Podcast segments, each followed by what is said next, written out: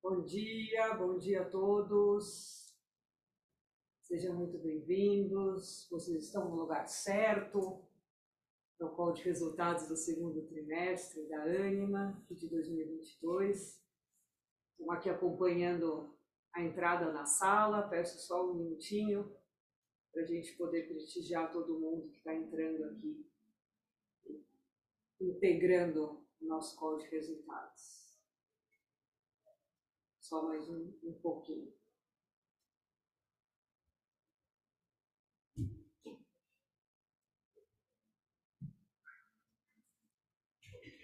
Muito bem, acho que a gente pode ir começando. Novamente, bom dia a todos, sejam muito bem-vindos. A gente está aqui para apresentar os resultados aí do primeiro semestre do ano de 2022 da Anima Educação.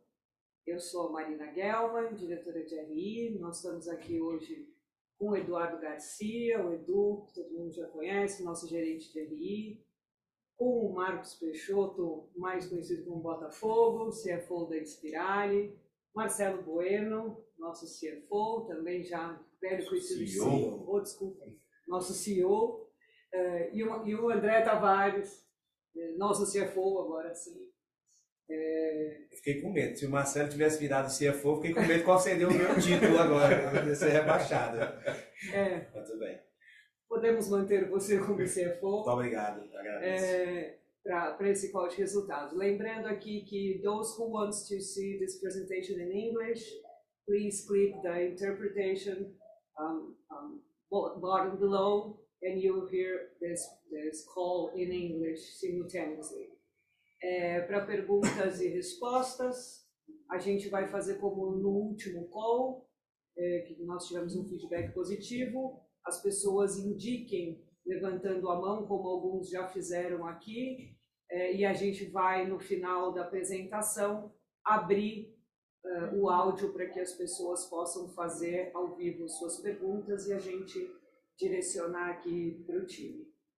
Dito tudo isso, a gente pode começar então a apresentação. Marcelo, por favor. Obrigado, obrigado Marina. Bom dia a todos.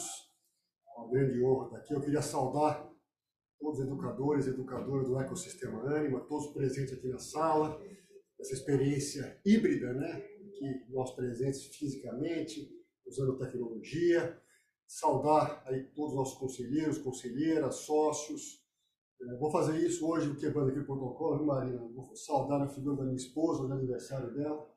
Então, a figura dela eu saúdo todas e todos aqui presentes. É, é um momento importante, um momento especial.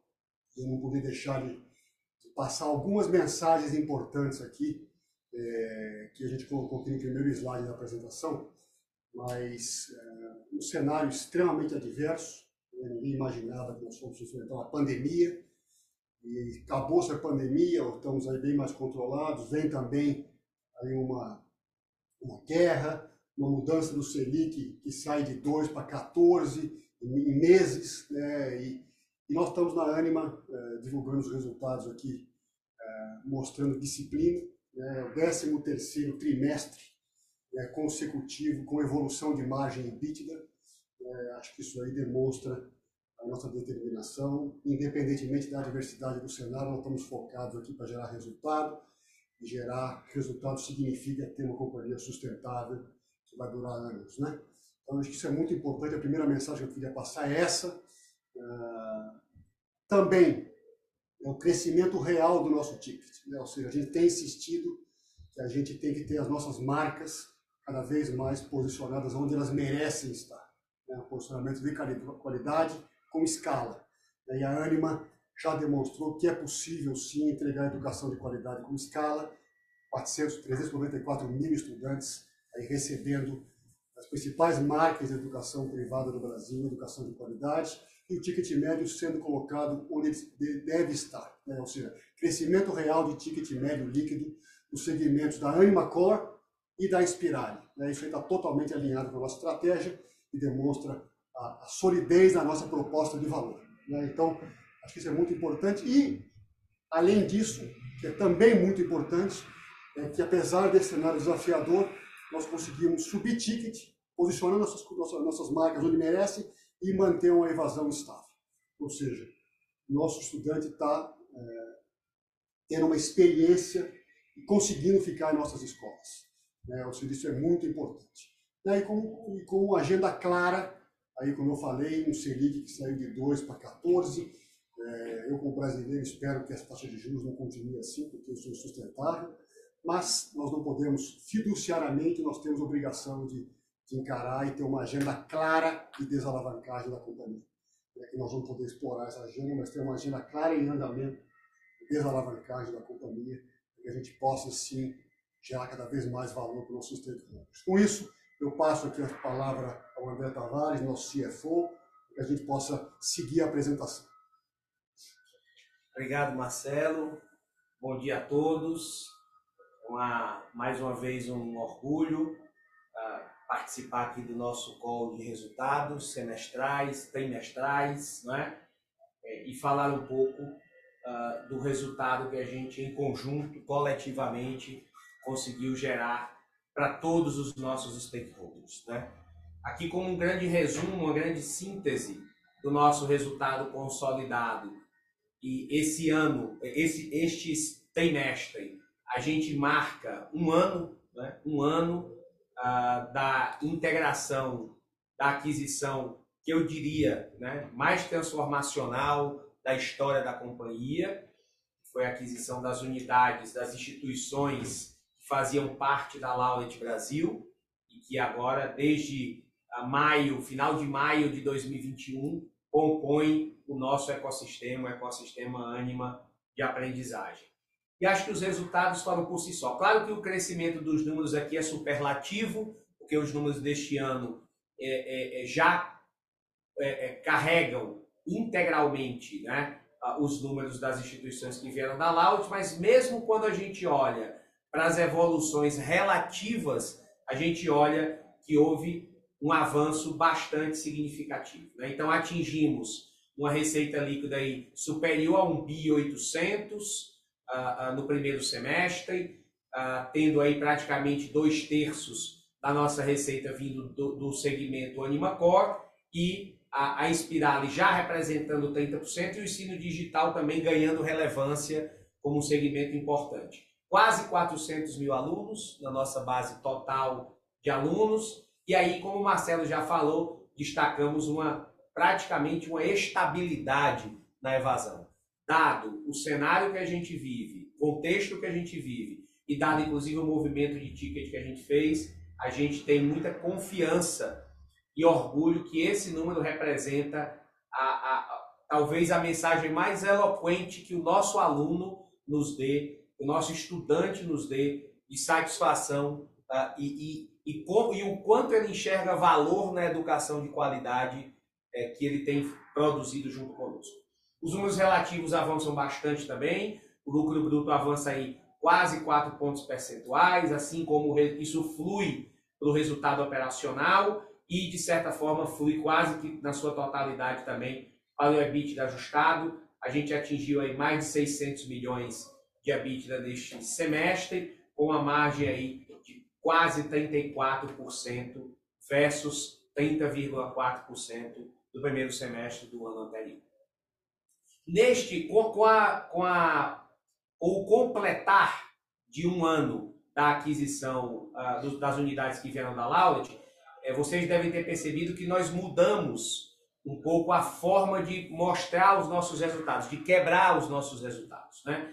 A gente vinha historicamente mostrando sempre o bloco base versus o bloco aquisições, e com esse com, com, completado um ano, a gente entende que faz muito mais sentido agora inclusive 100% alinhado com a forma que a gente gere a organização, a gente dividir o nosso resultado em três grandes blocos, que é o bloco que nós chamamos Anima Core, o bloco uh, Ensino Digital e o bloco Inspirale. E, como vocês viram, passo a falar agora então dos indicadores uh, seguindo essa, essa, essa lógica, né? esse método uh, uh, esse método de apresentação dos resultados. No Anima Core, a gente uh, celebra especialmente a questão da, da evolução do ticket do ensino acadêmico. Né? Lembrando que o Anima Core, só, só para lembrar, toda, toda a área de medicina está lá na Inspirada e toda a parte digital está lá no ensino digital. Aqui ah, vocês podem ver lá no release exatamente quais são todas as unidades que são consideradas aqui no Anima Core. Né?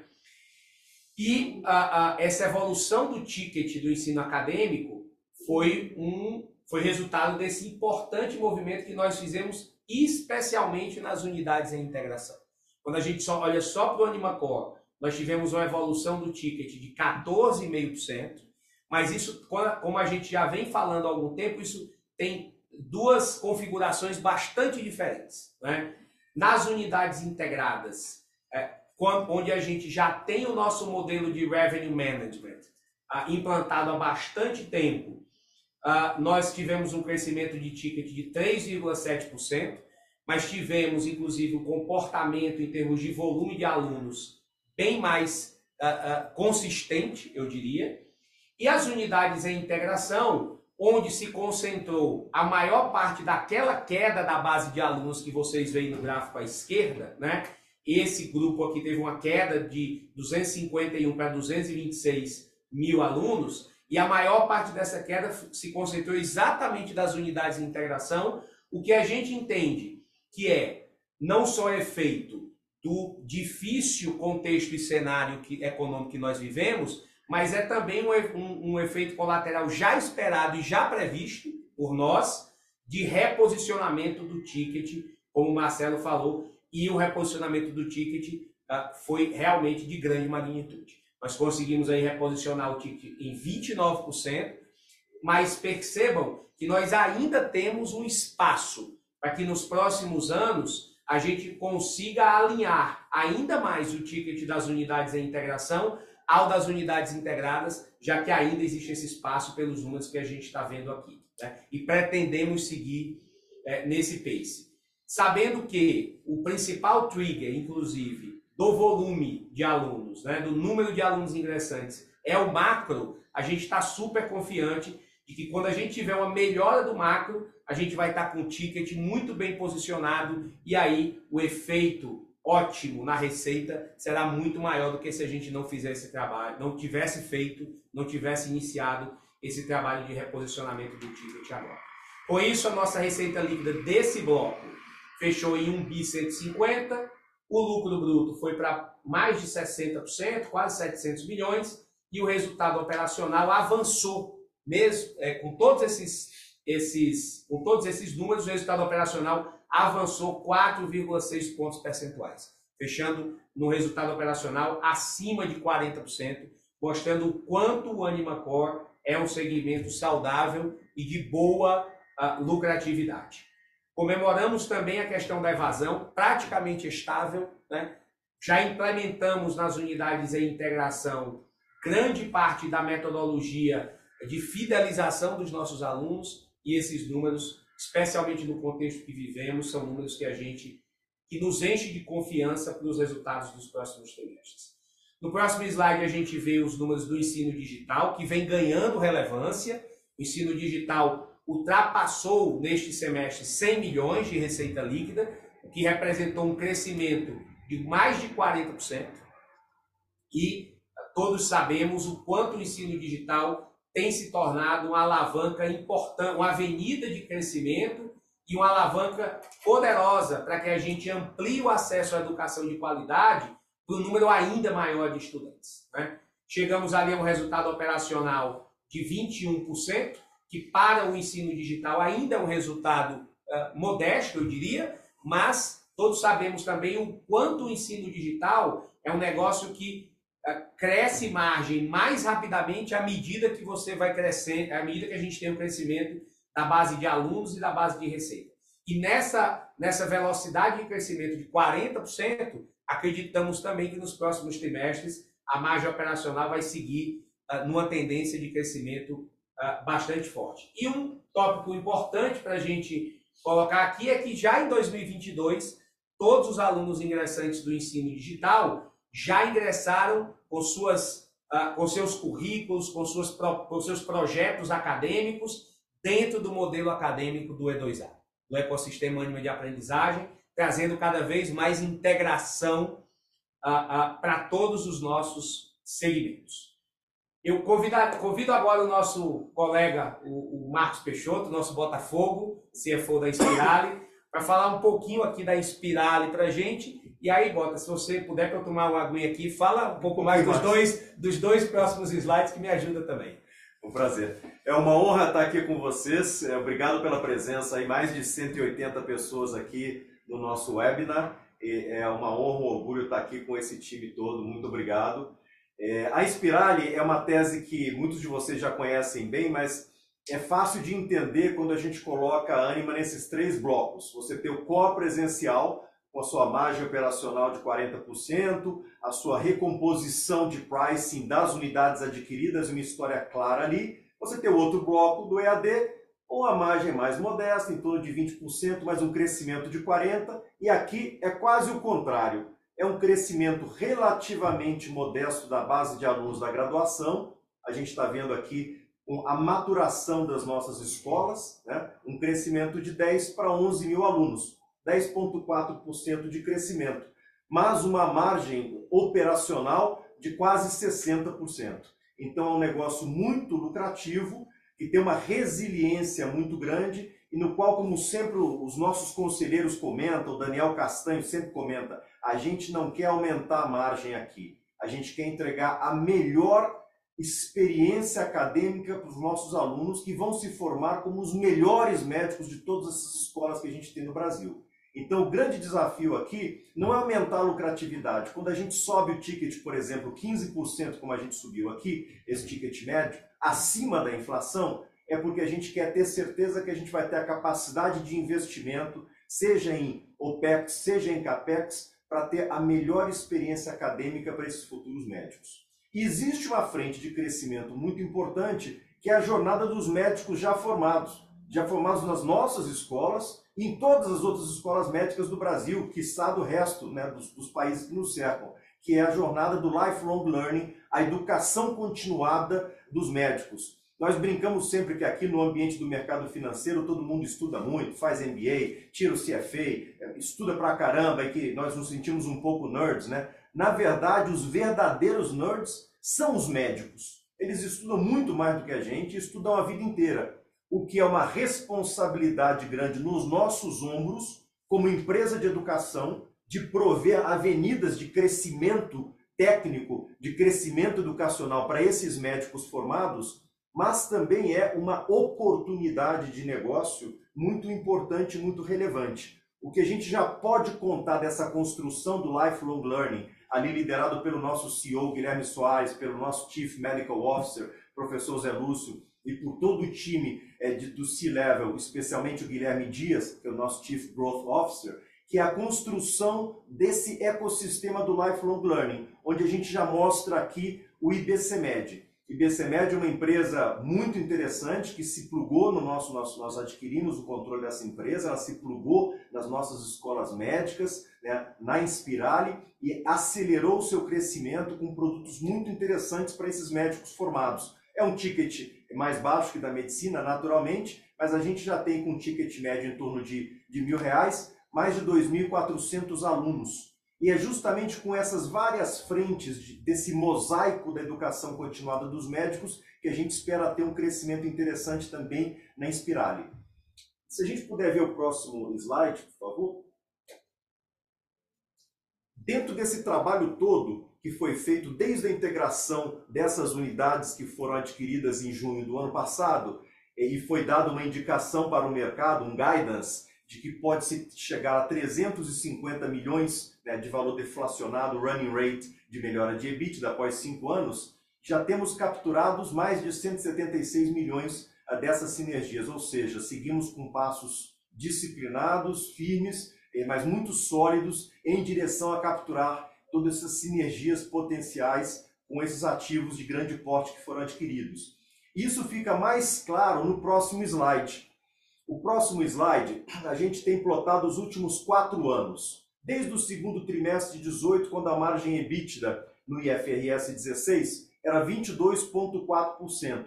Plotando essa margem EBITDA a cada trimestre, o primeiro trimestre que tem uma comparação ano a ano, o segundo trimestre de 19 mostrou crescimento.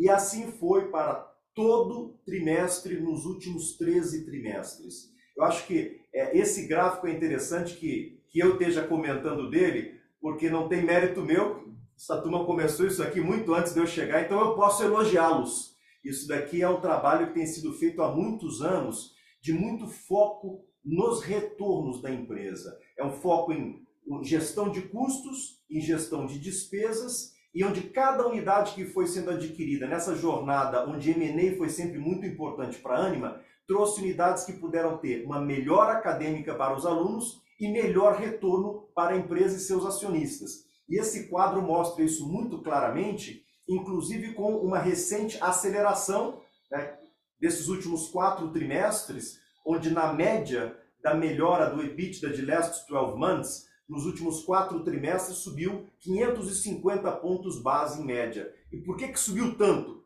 Porque foi uma aquisição de porte tão relevante. Então o impacto que ela traz da melhora da margem consolidada é muito grande, dado quanto mato alto a gente viu para cortar ali, quanta melhora e quanta sinergia, como a gente falou é, no slide anterior. Então acho que isso aqui talvez é, seja a melhor a fotografia dessa consistência de gestão do senior management da Anima. Vocês podem ter percebido no começo do call né, um tom muito, muito adequado de sobriedade né, do Marcelo como nosso CEO, deixando muito claro que a gente vive um momento macro difícil, onde a Selic subiu muito, a inflação rouba poder aquisitivo das famílias, você tem uma alavancagem dos consumidores brasileiros né, que ficam pressionados. Ainda assim, nós reposicionamos pricing e a invasão foi pequena porque tem tido um foco muito grande no que a gente pode fazer da porta para dentro.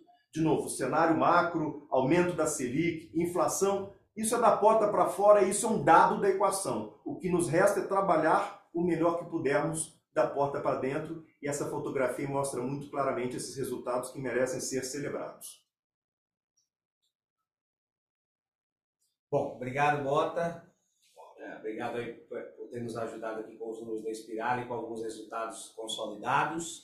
E aí, caminhando aqui para o final, a gente fala aqui do nosso do comportamento do nosso CAPEX, uh, do quanto a gente vem vendo claramente os ganhos de escala uh, que a gente já citou aqui uh, nessa, nessa conferência em todos os setores, em todos os, os segmentos do CAPEX, né? Se a gente olhar para o CAPEX do primeiro semestre, a gente fez 8, representava 8,3% da receita líquida e agora representa 5,5% num claro ganho de escala. O CAPEX cada vez mais está priorizar, está priorizado, priorizando a área de transformação digital, o quanto a gente vem ganhando a, a, a, sinergia, a eficiência, o próprio número que a gente falou da evasão tem aqui tem uma contribuição importante da melhoria dos nossos serviços e no final das contas o que a gente está fazendo é garantindo aqui o crescimento sustentável de longo prazo da companhia, sendo cada vez mais criterioso, especialmente no momento em que a nossa a, a, a alavancagem exige de nós uma gestão de caixa extremamente responsável. E é o que a gente vai ver agora uh, no próximo slide. Tivemos uma geração de caixa forte de 360 milhões, que representou quase 60% aí, uh, de conversão caixa do EBITDA, e terminamos o ano, desculpa, terminamos o semestre com uma posição de caixa aí de 1 bi 214, novamente nos dando bastante confiança que a gente entra uh, esse segundo semestre com solidez financeira suficiente uh, para continuarmos crescendo e apresentando resultados ainda melhores. Para finalizar, uh, falando do nosso caixa e endividamento, nós temos uma posição de caixa hoje uh, significativa, com o BI 214, e excluindo, assim como está uh, previsto nos nossos covenants, em todos os nossos documentos de dívidas, né? a gente, excluindo o efeito do IFRS, nós apresentamos aí uma dívida líquida ajustada de 2 bi 640 e temos uma alavancagem eh, de 3,4 vezes. Como o Botafogo falou, mesmo com ah, esse cenário bastante adverso em termos de ah, ah, aumento de taxa de juros, né? Só, só para todos termos uma ideia, nós conseguimos do primeiro trimestre para o segundo trimestre, exatamente no último dia do primeiro trimestre, nós fizemos aquele movimento importantíssimo de liability management, de pré-pagamento uh, da, da primeira tranche da terceira debênture da ANIMA, que tinha uma taxa, um custo de CDI mais 4,75, e emitimos a debênture na expirada uma taxa de CDI mais 2,60. Ou seja, em termos anualizados, só nesse movimento, nós capturamos 215 pips sobre 2 bi, né? ou seja, anualmente estamos anualizadamente estamos falando de mais de 40 milhões uh, de, de economia e savings de despesas financeiras. Quando a gente olha do CDI do segundo trimestre para o primeiro trimestre, anualizadamente a evolução foi de 205 bips. Ou seja, seguimos extremamente focados e seguimos extremamente comprometidos com a pauta que é prioritária de todos nós, de toda a companhia, do processo de desalavancagem, seja pela via da geração de caixa operacional crescente e adicional, seja pela via de movimentos estratégicos que uh, levem à desalavancagem, seja pela via uh, de liability management, que é nosso, um dos nossos principais, uma das nossas principais atividades aqui na tesouraria da companhia. Então, essa é uma pauta prioritária. O Marcelo nos cobra isso insistentemente em todas as nossas reuniões de comitê executivo e tenho certeza que seguiremos nessa trajetória. Nesse trimestre tivemos uma estabilidade, mesmo com o cenário uh, de taxa de juros piorando. Mas tenho convicção que vamos seguir claramente no processo de eh, decrescimento dessa, desses números de alavancagem.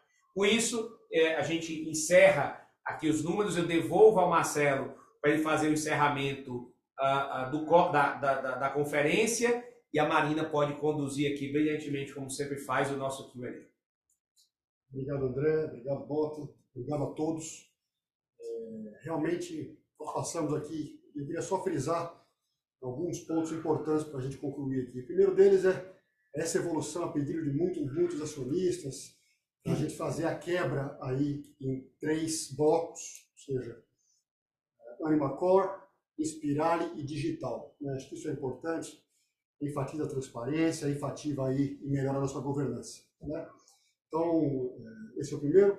Segundo, eu queria parabenizar todos aí do ecossistema pelo retorno às aulas.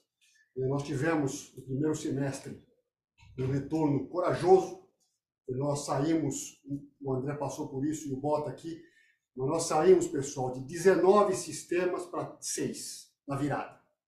É, nós vimos situações na integração da Laureate na mesma cidade, duas instituições com sistemas acadêmicos diferentes. Né? Ou seja, nós fizemos essa integração que requer coragem, que dá dor, né? tivemos problemas, mas fizemos. É, e também implantamos o E2A, e agora, inclusive no digital. Ou seja, então, eh, esse semestre, o retorno às aulas semana passada foi muito mais tranquilo, já também ajustando maior presencialidade para os estudantes que queriam mais presencialidade, majoritariamente a saúde, menos presencialidade, mais uso de tecnologia para TI, gestão, engenharias.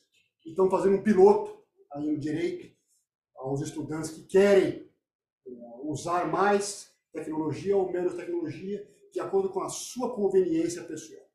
Então, isso é importante. Para concluir aqui, eu acho que o CAPEX também, a gente investir em transformação digital e conseguir manter níveis de investimento em transformação digital, vai cada vez mais fazer a Anima ser cada vez mais diferente. Eh, com isso, pessoal, eu acho que a minha conclusão final é que os mercados eh, fizeram um movimento de sell-off aí, mas eu acho que esse TRI tem se mostrado tanto lá fora como aqui no Brasil, tem é, mostrado que empresas estão superando os resultados e mostrando que as empresas são maiores e que acho que a Anima é um caso que muito nos orgulha, alinhada com essa perspectiva de foco, de disciplina e de resultado, independentemente das adversidades que estão ali. Com isso, muito obrigado, obrigado pelo tempo e abrimos aqui para perguntas e respostas uh. Obrigada, Marcelo. Bota, André. Vamos lá. É, vamos pela ordem. Matheus, se você puder, por favor, abrir para a gente o áudio do Vinícius Figueiredo, do Itaú BBA. Vinícius, acho que seu áudio já está aberto. Bom dia, pessoal. Vocês me escutam? Perfeitamente. Perfeitamente. Bom dia, Vinícius. Bom dia. Show. Bom dia.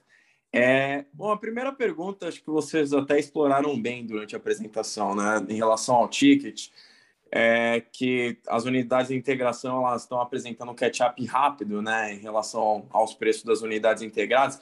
Aí a primeira pergunta ela seria assim, é, vocês comentam que o, o gap dá para ser fechado, né? Mas eu queria entender quais seriam os principais desafios para esse gap se fechar, né?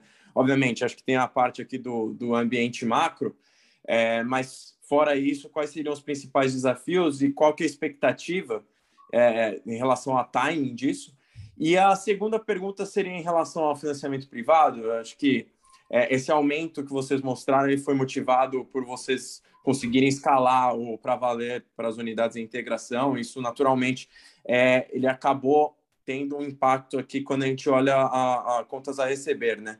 Isso ele foi um efeito mais one-off, dado essa, essa principal escalada, é, ou a gente deve imaginar se, que isso vai continuar ganhando participação conforme vai passando o tempo, é, e aí tentar entender qual que é o impacto disso no capital de giro. Obrigado. Ô Vinícius, eu vou começar aqui falando da questão do ticket. A gente, quando deu o guidance de sinergia lá, primeiro, depois revisitamos os 350. Vocês se lembram que nós falamos em cinco avenidas, os 350 eram em três. Tinha uma das cinco aqui que era o, o Revenue Management, tecnologia. Ou seja, esse é, é, um, é uma mudança, primeiro uma mudança cultural. Né? Ou seja, acreditar em qualidade e acreditar que as marcas realmente merecem estar no posicionamento adequado a elas, de qualidade, que para isso educação não tem preço, tem valor. Né? E, as, e a, a Lauret vinha com uma agenda, isso aí a gente pode falar, ela vinha com uma agenda, uma companhia que estava sendo vendida, que priorizou por alguns semestres volume em detrimento aí a ticket. Né? E isso aí não chegou a, arranhar as marcas, ainda bem, porque são marcas fortíssimas, né? ou seja, e você como seu dirigente, aí, muitos dirigentes, aí vale a pena vocês fazerem um estudo entre posicionamento de AMB Morumbi, São Judas em São Paulo, você entender. São Judas após a aplicação da nossa metodologia e AMB Morumbi que nós herdamos. Isso é um exemplo claro. Mas são marcas fantásticas, como a Unifax, né, como a Potiguar, Ritter, ou seja, uh, marcas que têm, que têm um posicionamento fantástico. BMR. De BMR no Rio de Janeiro, que voa bem. Um abraço a todos aí, essas marcas. Ou seja, com, uma, com metodologia, com tecnologia, com mudança cultural, nós vamos fazendo, recolocando elas onde elas merecem estar. Não tem uma bala de prata, Vinícius, não tem uma, uma, uma coisa só a fazer. Sim, existe uma série de iniciativas que, com disciplina, nós vamos resultando aí no que nós estamos mostrando e que começamos a fazer agora. É, é, isso, André? Quer completar um pouquinho aqui, pessoal? Eu só queria, é, só queria lembrar, né, Marcelo? Eu gosto, eu gosto de lembrar um pouco da história. Você falou um pouco sobre isso, mas só para retomar, é, né, Vinícius? Assim, ali naquele momento pós chamada lá crise do FIES em 2015, 2016, teve um certo movimento no mercado que até então trabalhava ainda bastante na construção de dados, porque na época do FIES, né, no tempo áureo do FIES, é, é, é, era uma demanda, assim, né? era uma oferta infinita de financiamento, então não dependia tanto do esforço né, da, da instituição.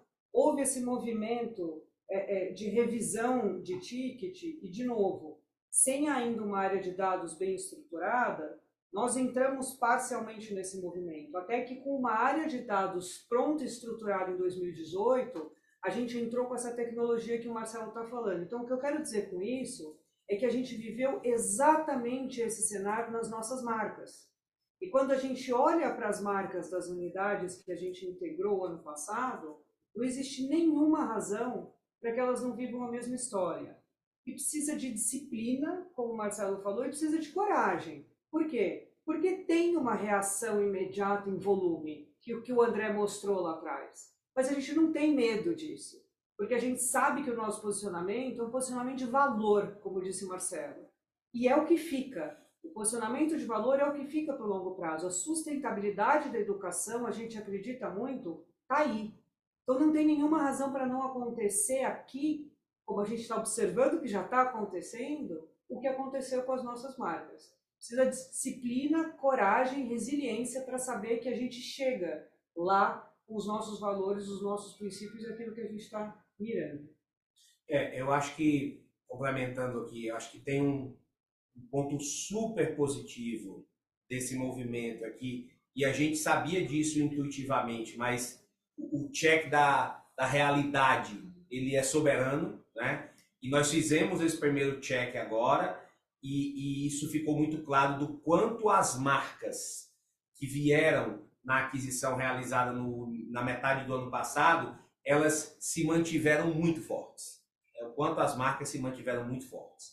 E a queda na base de alunos que a gente viu foi muito mais decorrência, na nossa análise, de uma, uma, uma dificuldade do cenário macroeconômico uh, do que desse movimento uh, propriamente dito. E aí eu falo exato, e aí eu respondo diretamente a sua pergunta, Vinícius, de qual é o principal impacto, qual é o principal obstáculo, aliás, que a gente olha para seguir nessa, nesse movimento. É exatamente a, a, a recuperação da renda, né? a recuperação econômica do nosso aluno, especialmente uh, das regiões onde essas instituições estão. Eu diria que, dado um cenário de inflação alta, isso é, um, é, um, é uma questão que preocupa a todos nós. Né? Então, do ponto de vista positivo, nós temos a resiliência e a força das marcas, temos o nosso comprometimento de seguir, interno, de seguir com esse movimento, porque inclusive já fizemos isso, como a Marina citou, mas temos que estar muito atentos à capacidade de pagamento e à evolução da renda dos nossos alunos nessas praças. Eu diria que esse é o principal uh, obstáculo que a gente tem que ficar muito atento, que pode ser removido. Né? Esperamos todos, como brasileiros, que seja removido, mas que nós temos que ficar atentos. E aí, esse modelo de revenue management, de a gente ficar sempre buscando a relação ótima entre volume e ticket, se torna cada vez mais fundamental. E a segunda pergunta sua, sobre o crescimento uh, do para valer, na verdade, se você observar, a base de financiamento total, ela permaneceu estável. Quando a gente soma FIES, né, financiamento público, mais para valer, ela permanece exatamente estável ali na casa de uns 10% mais ou menos uh, dos ingressantes. Né? É, e a gente já falava, não sei se você lembra, que nós iríamos ver o crescimento do para valer porque as unidades em integração, as unidades que vieram da Laut, não tinham para valer. Então era esperado sim esse crescimento mais do que proporcional do para valer e que de alguma que é nosso principal parceiro nessa área e que de alguma forma compensa também uma, uma, uma deficiência ou uma menor performance do FIES, do financiamento público.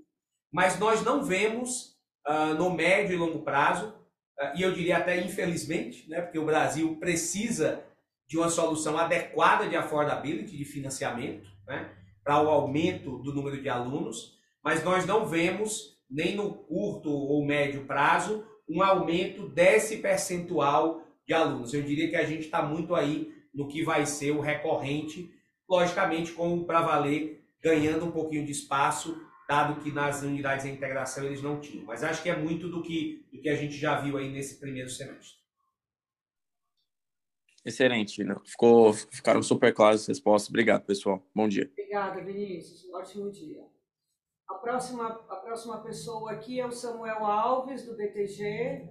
Samuel, seu áudio já está liberado. Bom dia, é, Marina, Marcelo, Daniel, Eduardo, Marcos, bom dia a todos. É, são duas perguntas aqui do, do, nosso lado. A primeira é sobre a linha de custo de pessoal. Né? A gente notou ali mais uma, uma diluição importante nessa linha de custo, é mais para entender é, se todos os dissídios já entraram ou se algum é, outro dissídio pode é, vir a acontecer de forma tardia no segundo semestre. E a segunda pergunta é sobre a Inspirale. É, mais uma dúvida nossa aqui sobre, sobre a margem, né? Vocês até mostraram uma margem na Inspirale crescendo mais ou menos ali uns 140 basis points, né, no ano contra ano. Mas eu não sei se houve alguma reclassificação, né? mas vocês mostram uma margem operacional de 55% agora nesse TRI. Né? No TRI passado era, era em torno de 64%. Aí eu, eu não sei se houve alguma reclassificação ou se tem alguma sazonalidade importante aqui, né? A base de alunos é até maior, né? trimestre contra trimestre, é, mas para entender o que, que é, ocasiona né, essa mudança do patamar da margem operacional na, na. É isso, muito obrigado.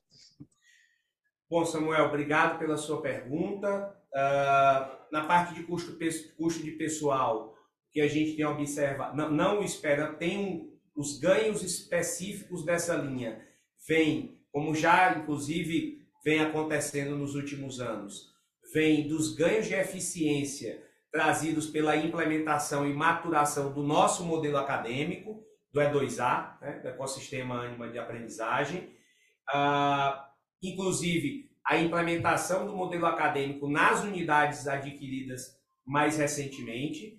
E com relação aos dissídios, temos basicamente dois dissídios ainda uh, que não, não aconteceram, né? que é o dissídio de professores, especificamente, São Paulo e Minas Gerais, que no nosso caso são inclusive os dois mais impactantes. Agora, nós não vemos, nós não vemos nas nossas análises e no que está ocorrendo na negociação, nós não vemos é, um cenário em que os dissídios ficam acima do que o que nós já provisionamos.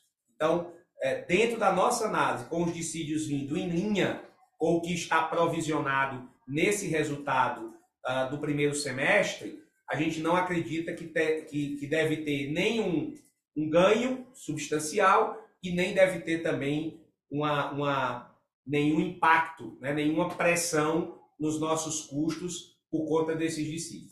Deve vir bem em linha com o que já está aí refletido nos nossos números. Com relação à questão da espiral, eu peço aqui ao Marcelo, ao Botafogo, dou a oportunidade deles também de falarem um pouco. É, você tem dois efeitos, Samuel, é, na espirale, tá? O trimestre a trimestre. Tá? Um deles é que a espirale a gente está no processo de construção né, da espirale então você tem a, a margem dela está ainda se estabilizando, especialmente a partir de 31 de março, que você formalizou a Spirale e ela passa a ser uma empresa é, independente com um sócio é, externo. Então o segundo trimestre passa a ser uma, uma proxy muito mais clara do que vai ser o going forward. Mas você também tem o mesmo efeito que você tem um pouco mais leve no presencial do Animacor. O começo do ano, primeiro trimestre, ele é muito mais lucrativo por uma série de razões. Né? Você tem os alunos já entrando, você tem professores que ainda estão sendo constituídos, você tem no caso da Inspirare muito, muito presencial de preceptores que eles demoram um pouco mais para começar. Então você tem esse, alguns custos que eles veem um pouco depois da receita no primeiro trimestre. Então o primeiro trimestre ele é realmente é, muito mais lucrativo, tá? Mas você pode considerar esse segundo trimestre como uma proxy mais adequada do que a gente vai ver adiante, tá? Perfeito, pessoal. Muito obrigado. Obrigado, Samuel. Obrigada, Samuel. A próxima pessoa inscrita é o Renan Prata, o Renan do City. Renan, estamos abrindo o seu áudio. Fica à vontade, por favor. Oi, pessoal. Bom dia. É, bom dia ter pegado, pegado minha pergunta. É bem rapidinho aqui, é só na, na linha de PDD, que a gente viu ali que foi uma PDD é, relativamente baixa, né? Até se a gente excluiu os efeitos lá de 26 milhões, se eu não me engano, é, de one-off, até olhando assim no semestre, né? Se a gente olhar para o sem, primeiro semestre de 22, é, é uma PDD a gente, é, relativamente baixa. Assim, a gente queria só entender o que, que a gente deveria imaginar para essa linha olhando para frente, né? Eu sei que tem várias iniciativas, né? Tanto da Laureate quanto da Anima em andamento. Então, assim, só para entender em que, em, em que patamar a gente deveria enxergar essa linha olhando para frente. Obrigado, pessoal. Obrigado pela sua pergunta, Renan. É, se você fizer uma perspectiva da PDD versus o que a gente tinha antes da aquisição das unidades da Loud, ela é uma PDD mais alta. Ela é uma PDD mais pressionada do que a gente costumava ter nos anos anteriores na Anima, especialmente no período pré-pandemia. Né?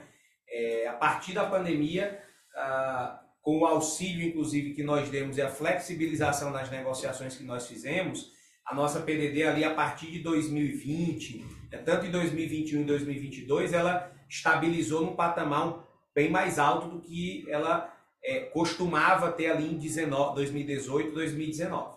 Então, essa foi uma, uma tendência clara e que não a, a, a, se alterou. a gente, desde o ano passado, a gente vem implementando uma metodologia de PDD ainda mais conservadora, uh, como a gente vem falando nos nossos últimos releases. E finalizamos agora. Fizemos o último movimento, que é o, vamos dizer assim, o efeito chamado efeito vagão, né? Por uma limitação sistêmica nas unidades integradas, a nossa PDD tomava como base a idade do título. E agora nós fizemos a adequação ao que já existia nas unidades de integração, que é fazer a PDD com base no CPF, no, no título mais antigo, mais atrasado daquele CPF e aí arrasta toda a dívida daquele CPF, daquele aluno. Nós finalizamos essa implementação agora, então está totalmente integrada as metodologias de PDD, né? o que era inclusive uma, uma um objetivo nosso para este ano, com o nosso comitê de de auditoria e risco também, finalizamos, mas agora, como a gente também já tinha antecipado, a gente começou a viver, se no primeiro momento a gente teve um impacto negativo dessa metodologia mais conservadora, a gente começou já a viver o impacto positivo uh, do modelo de gestão de recebíveis e de gestão de inadimplência que a gente aprendeu muito com as unidades de integração. Então, eu te diria que uh, Uh, e, e, não podemos desconsiderar que temos um ambiente macro super desafiador, vários indicadores mostrando que em vários setores nós estamos aí com os níveis de inadimplência e de PDD em máximas históricas. Né?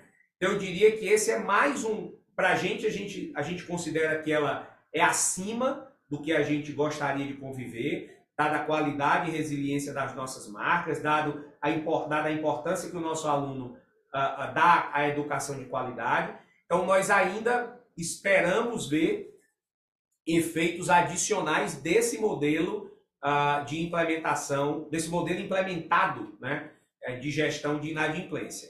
De forma que eu diria que esse nível de inadimplência que a gente vê agora, me parece, dadas as condições que nós temos econômicas e internas, me parece que é um nível bem mais próximo do que seria o recorrente do que seria o que a gente deve esperar aí para frente, tá, Renan? Tá legal, legal. Obrigado. Bom dia, pessoal. Obrigada, Renan. Ótimo Obrigado. dia. Próxima pessoa inscrita é o Vinícius Esteves, da Genial Investimentos. Vinícius, seu áudio já está aberto. Oi, pessoal, vocês estão me ouvindo? Sim. Não, show de bola. Bom dia, obrigado por pegar a minha pergunta. Aqui é um catch-up aqui bem rapidinho. Só falando também é, do processo de desalavancagem da companhia. É, a gente sabe que a Anima possui uma, é um portfólio bem extenso de marcas.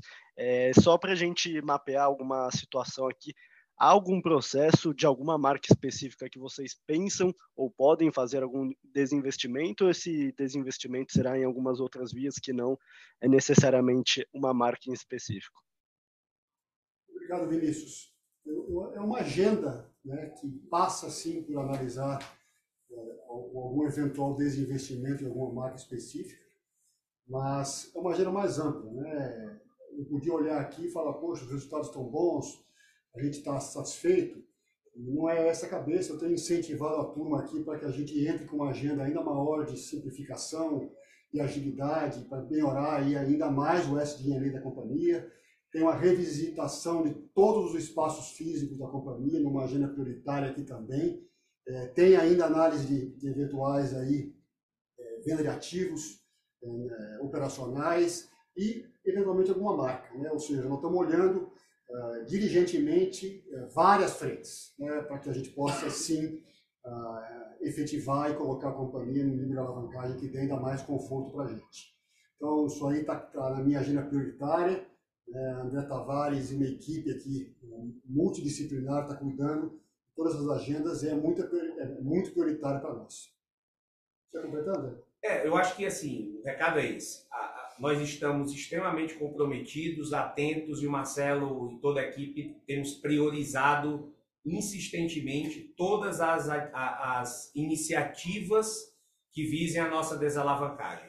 É claro que no nosso setor a gente lida com os sonhos de pessoas e pessoas que confiam sua formação de qualidade aos no, às nossas marcas, às nossas instituições, aos nossos professores. Então a gente tem que ter muito cuidado, muita delicadeza quando a gente fala de negociação de uh, instituições de ensino.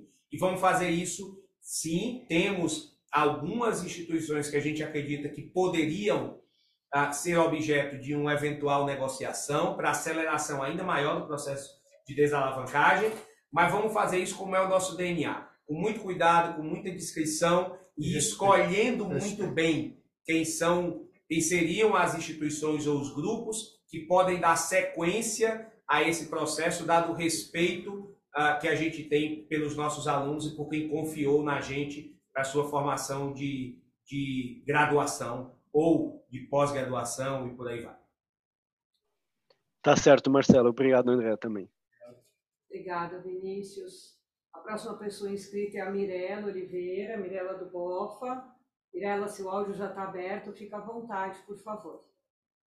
Bom dia, pessoal. Obrigada por pegar nossa pergunta aqui. É só um follow-up rápido em termos de ticket, né? A gente viu ali um repasse considerável, dado o cenário competitivo aí do segmento. Vocês acham que a marca forte no presencial tem, tem algum efeito é, nesse ticket AD? Mirela, a gente é, tem aprendido muito com a Lauret, né? E, e um dos aprendizados que estava lá com uma eh, as duas outras avenidas de sinergias, uma delas eu já falei, que é Revenue Management, e a outra era digital. Né? Nós temos, temos aprendido demais com o digital, e o que está aparecendo para nós é que nós estamos atendendo a um mercado que nós não atendíamos antes da, da Lauret. Né? É um mercado uh, novo, né? e que esses estudantes podem sim, através do, do digital, adentrarem ao, ao ecossistema Anima e não mais parar de estudar em uma educação continuada. Né? A gente tem tido sucesso com isso, né? tem mostrado que as marcas não se canibalizam, e sim, as nossas marcas são mais fortes e podem ter um posicionamento mais adequado e alinhado com a nossa estratégia, inclusive no digital. É, eu acho que a gente tem uma. faz parte da nossa estratégia, faz parte do aprendizado que nós tivemos com as unidades de integração, e, e é coerente com o nosso, a nossa proposta de ecossistema você se aproveitar da força das marcas locais naquela região também para potencializar o ensino digital. Então, sim, Mirella, eu diria assim, a gente está indo para praças agora, hum, onde a força dessas marcas era é, menos uh, uh, presente, né? Daí, inclusive, você viu que no ensino digital o ticket permaneceu uh, flat, mas a gente acredita que à medida que a gente vai amadurecendo e crescendo, nós também acreditamos que o poder dessas marcas ele é relevante sim no ticket do ensino digital. Claro que também temos que entender que o ambiente competitivo no ensino digital é outro, é mais forte, não é? É, é, é um aluno que tem, pela sua própria qualidade, pela sua própria característica econômica, ele dá ainda mais peso à questão do ticket da mensalidade, mas sem dúvida a gente enxerga que a marca ah, que é colocada nas unidades no ensino uh, uh, híbrido, no ensino presencial, ele também se esparrama positivamente para o ensino digital. É, perfeito, pessoal. Obrigada. Obrigada, Mirella. Por fim, temos uma última pessoa inscrita, que é o Caio Moscardini, do Santander. Caio, bem-vindo, por favor, fica à vontade. O áudio é seu. Oi, pessoal. Bom dia, obrigado por pegar a pergunta. Tem uma pergunta aqui, né? Vocês mencionaram no release que o DNA ficou pressionado para suportar a estruturação dos times da Espirale, do ensino digital. Queria entender se vocês ainda precisam contratar mais pessoas ou se essa estruturação dos times já está finalizada e se daqui para frente a gente poderia esperar um pouco de diluição no, no DNA. É, se eu puder fazer mais uma pergunta aqui, só voltando na parte dos recebíveis, é, do lado de FIES e do Lifelong Learning, que tiveram uma variação bastante é, grande, se vocês puderem dar alguma cor aqui e o que esperar para frente seria bom também. Obrigado. Obrigado, Caio. Como eu falei, é, nós temos uma agenda clara, específica de simplificação ainda maior da nossa estrutura. Né? Eu tenho liderado isso aqui, intensificado esse movimento a gente quer retomar um, um organograma, um desenho organizacional alinhado pela jornada dos estudantes, um desenho organizacional mais simples, mais rápido, né? e aí como consequência, nós vamos melhorar o nosso SDN. Tá? Então, essa é, é a linha mestra que eu tenho provocado aqui a turma, uma agenda clara daqui para frente. André, você conclui aí com alguns pontos? Claro que sim. É, só reforçando isso, sim, tem uma agenda clara, como o Marcelo falou, Caio, de DNA. Eu diria que esse processo ah, de uma pressão vinda especialmente da estruturação da espiral e do EAD, que já foi feito na sua maior parte. Né? Tem marginalmente ali uma outra coisinha para a gente complementar, mas eu diria que a, essa pressão já está praticamente atendida. Tá? Então, deveremos ver sim, né, no consolidado especialmente, uma diluição de DNA. Estamos trabalhando fortemente para isso. Claro que isso tem, deverá ter impacto principalmente no, no recorrente de 2023. Né? Vamos plantar agora este ano para que em 2023 a gente veja esse resultado aparecendo de forma mais significativa. Com relação aos recebíveis, no Lifelong Learning já é, como eu disse no quesito PDD, já é a implementação uh, desse trabalho de uma melhor gestão de inadimplência, de melhor gestão dos recebíveis. Por isso a gente vê esse número também melhorando e tem um efeito mix do próprio lifelong learning da medicina. Tem a pós-graduação aí também que passa a ser mais relevante, Caio, no, no resultado do lifelong learning e com isso a gente tem um impacto positivo a gente avalia o PMR disciplinar. Perfeito. Então, no Lifelong Learning temos esses efeitos, melhora do modelo de gestão de inadimplência e um efeito mix, com a pós-graduação lá sendo reclassificada para aquele grupo. E no FIES, Caio, isso às vezes varia muito a depender da eficiência dos repasses uh, do, do, do governo federal. Nunca tivemos problema, né? Aliás, nunca é muito tempo. Nos últimos anos, não temos nenhum problema com isso, mas às vezes eles, dependendo do calendário lá burocrático, às vezes vemos que eles antecipam alguns repasses, ou às vezes atrasam repasses, e na linha ali do FI, recebíveis FIES, isso acaba tendo algum impacto, mas do ponto de vista de recorrente, a gente não vê nenhuma alteração significativa. Perfeito, pessoal, super claro. Muito obrigado. Boa semana a todos. Obrigado, pessoal. Obrigada, Caio. Muito obrigada a todos. A gente encerra aqui com bastante pontualidade. Espero que tenham gostado. Um minuto. Um minuto, um minuto de antecedência. Até eu me despedir já, já, já foi já deu, pontual. Deu, deu é isso aí. Bela audiência até o final. Muito obrigado a cada um de vocês pelo tempo. Um grande abraço, uma excelente semana. Exatamente. Obrigada a todos, obrigada à equipe, obrigado, todo obrigado. mundo à disposição aqui do time de RI.